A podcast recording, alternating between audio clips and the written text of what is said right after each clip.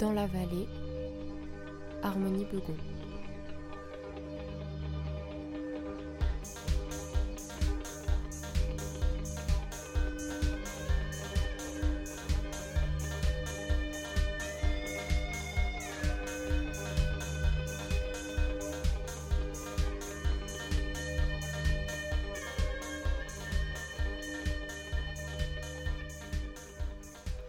L'art du patchwork, aussi appelé quilt, consiste à réutiliser des chutes de tissu et à les assembler, puis à les matelasser pour en faire une couverture de lit. Les femmes amish ont découvert cet art aux États-Unis au milieu du 19e siècle, au contact des femmes anglo-saxonnes. Les quilts sont confectionnés à l'occasion d'une naissance, d'un mariage ou pour être vendus au cas où l'un des membres de la communauté rencontrerait des difficultés financières.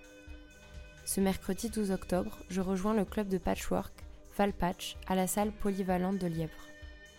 Annie, Dominique, Christine, Véronique, Catherine, Micheline, Paulette et Josiane la présidente sont présentes. Elles s'affairent à la confection de bonnets de chimio à partir de vieux t-shirts.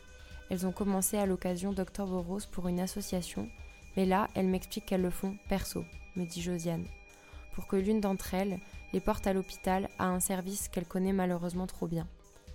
Malgré tout, c'est une équipe joyeuse que je rencontre, une bande de copines qui papotent et qui piquent, comme elles le disent elles-mêmes.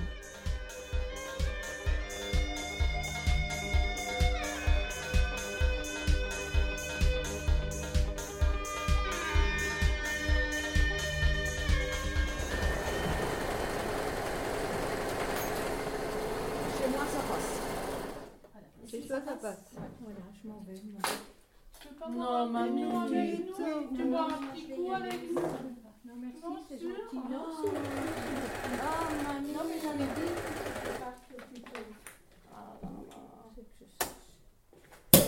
Ah, Non seulement on coupe, mais on boit et on Ah, vous Ah, picolez on voit et on aussi mange. Aujourd'hui, on fait une naissance, elle est mamie. Allez, maman. maman. Ah, trop bien. Voilà. Alors, tous faites, hein. Surtout ça. Ah, bah, celle-là, euh, puis la semaine dernière, on l'a entendu. Et la semaine dernière, on attendait qu'elle, euh, sa petite fille naisse. Elle est née seulement le jeudi soir. Donc, association euh, il y a deux ans maintenant. Et ça m'a permis, de, par rapport à ma maladie, hein, le cancer, ça m'a permis de voir euh, du monde et d'apprendre à faire quelque chose parce que je ne savais pas tenir une aiguille hein, dans mes mains. Donc le fait d'apprendre, et le club, il est génial pour ça. Parce qu'on a... On nous apprend. Donc même la personne qui sait rien faire au départ, qui arrive là un peu euh, les mains dans, dans les poches, en fait, euh, elles m'ont permis de, de m'éclater complètement et de pouvoir euh, créer des choses. Et par rapport à la maladie, euh, c'est important, quoi. Parce que quand, quand je prends une aiguille dans, dans les mains, ben, j'oublie tout, quoi. J'oublie mes problèmes et tout. Et en plus, c'est génial, quoi.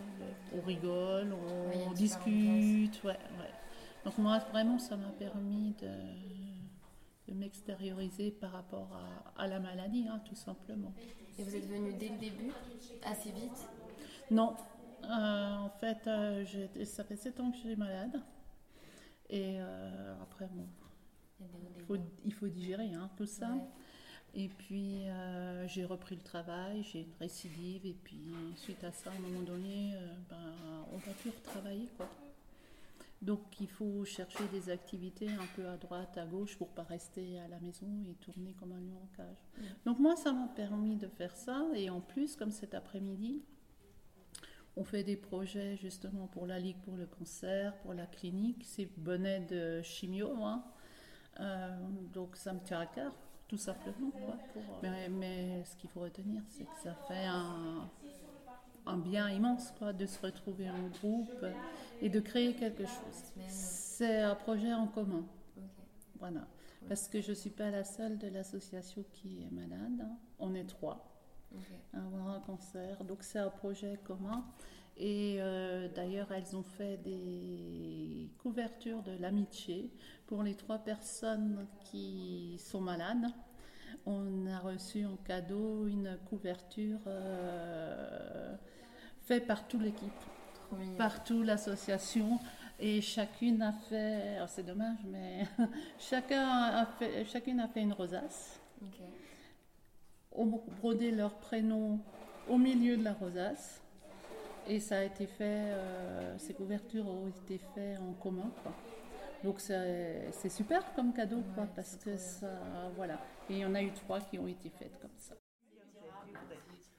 Les, les bonnets roses font des appels aux dons pour euh, avoir des vieux t-shirts. Ah bah, Et elles font avec les vieux t-shirts. hein. Ça, c'est comme je disais avant, le tissu, Il fait parle il la différence déjà. ouais.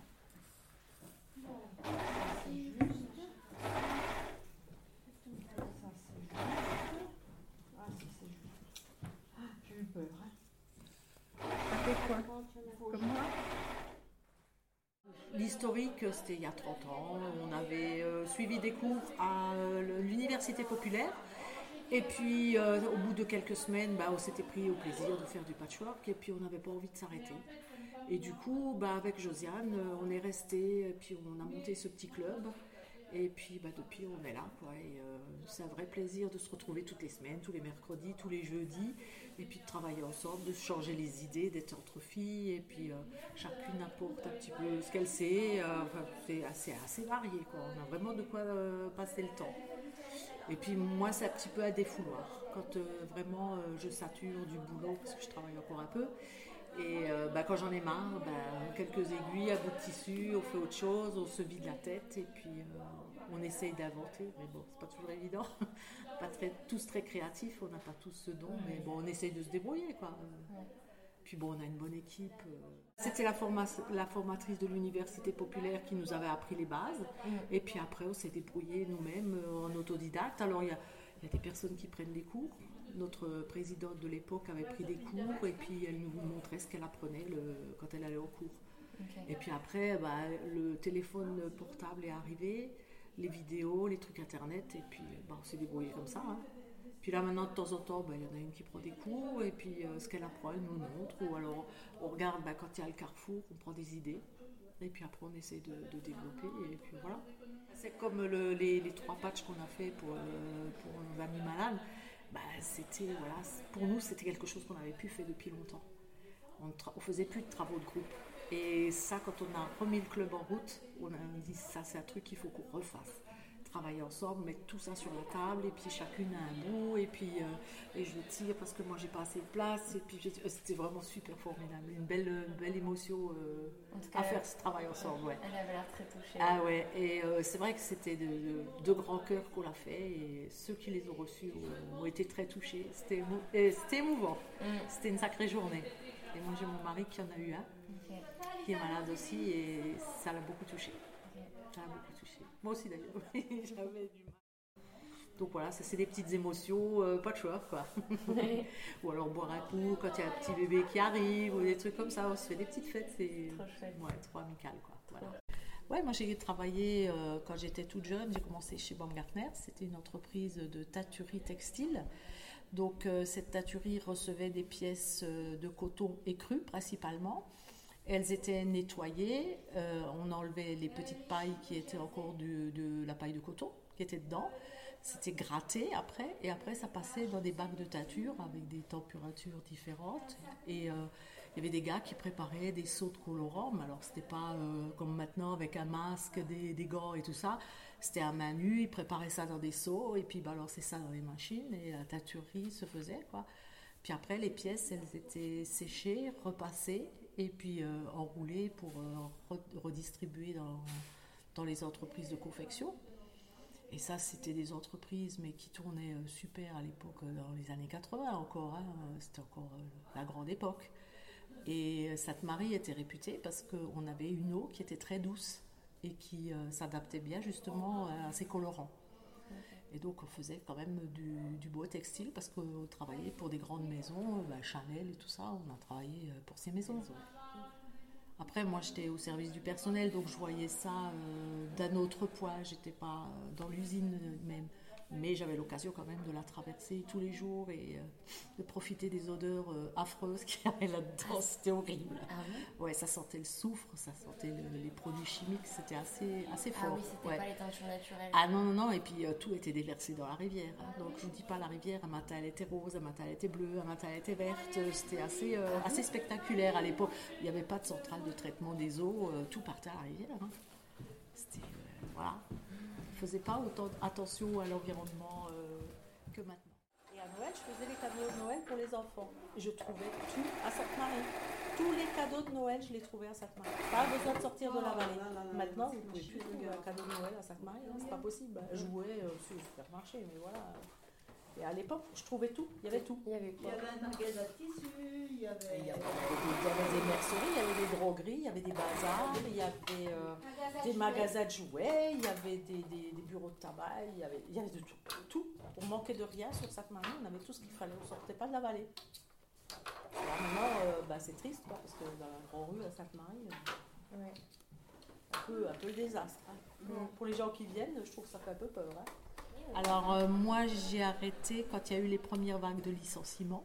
J'ai subi le premier licenciement, donc ça c'était en 80, 82, 83. Et l'entreprise a fermé en 86.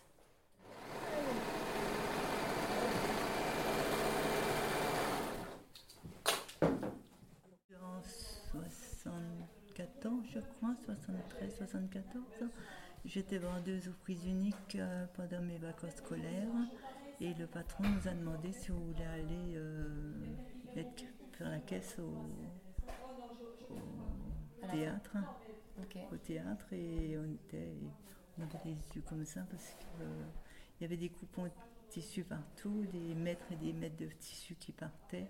C'était énorme, hein, c'était- le théâtre était plein de tissus, plein de couturières, elles sortaient avec des sommes extraordinaires du, du, du théâtre, c'était monde avec les yeux.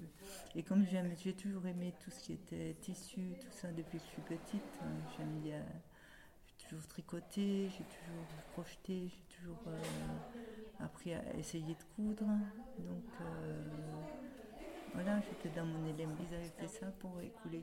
Et s'il y avait des fanfares dans les rues, il y avait des, des trucs, si vous trouvez des images, vous allez en trouver parce que je suis sûre qu'il y en a.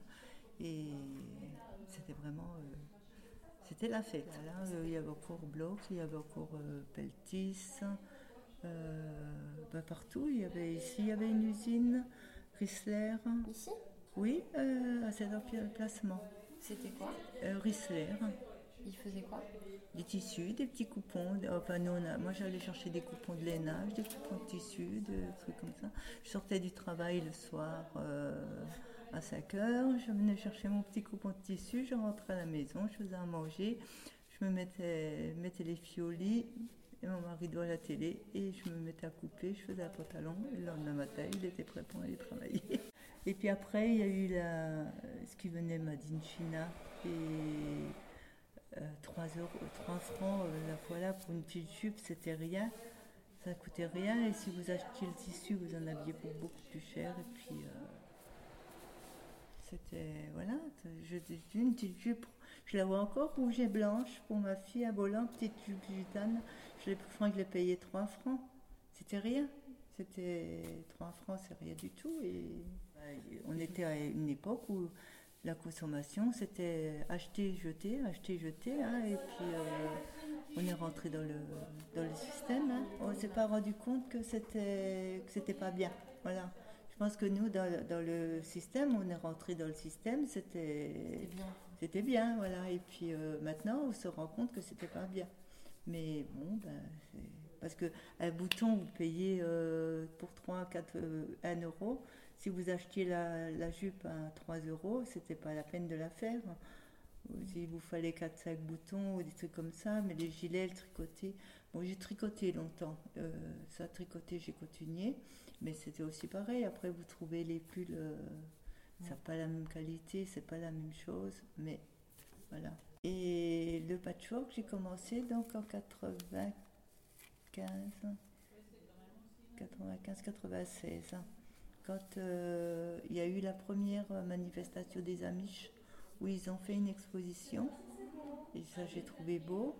Et après, il y a eu une exposition de Chrysalide à Célestin, qui était un magasin de tissu patchwork. Et quand je l'ai vu, j'ai dit ça, je veux absolument faire. Et il y avait des pancartes comme quoi l'université populaire nous faisait, faisait des, des cours. Et quand on avait fini nos, je crois qu'il y avait 8 ou, 10, 8 ou 12 sessions, je ne sais plus exactement, on avait du mal à se séparer parce qu'on s'entendait bien et on a monté le club de Val. Voilà.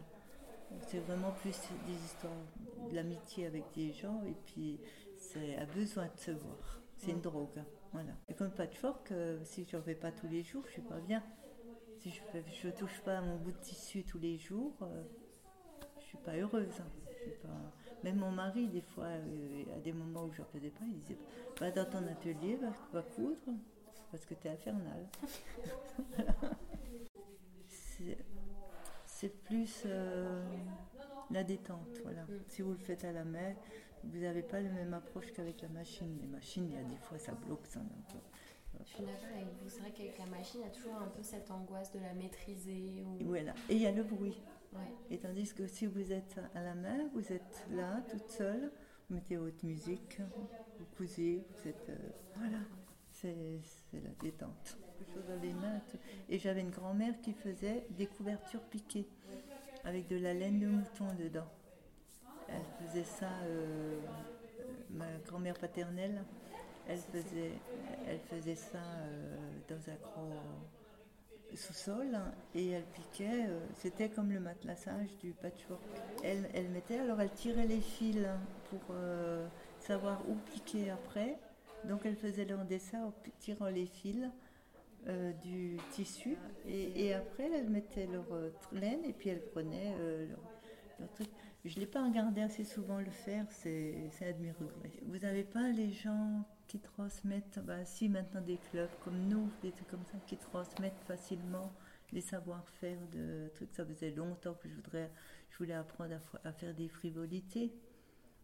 Euh, c'est aussi comme de la dentelle, hein, des trucs. Et c'est des, des trucs qui se perdent. Et vous avez du mal à trouver quelqu'un qui peut vous montrer vraiment euh, la technique.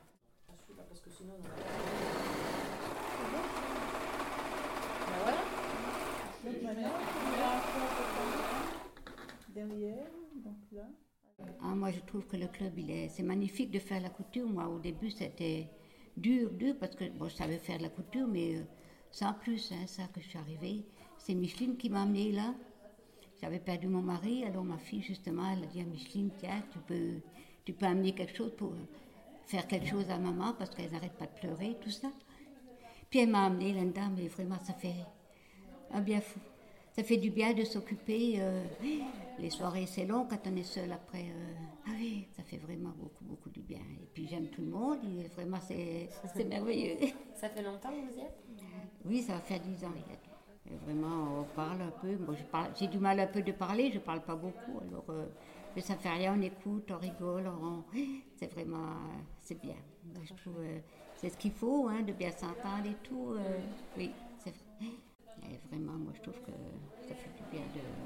Il faut s'occuper, autrement, c'est vrai, on, tout on s'occupe plus assez. On est tout le temps sur les au, au téléphone, au portable, au- aux ordinateurs, c'est vrai. avec ça, on se parle plus, je trouve. hein. Et là, c'est bien.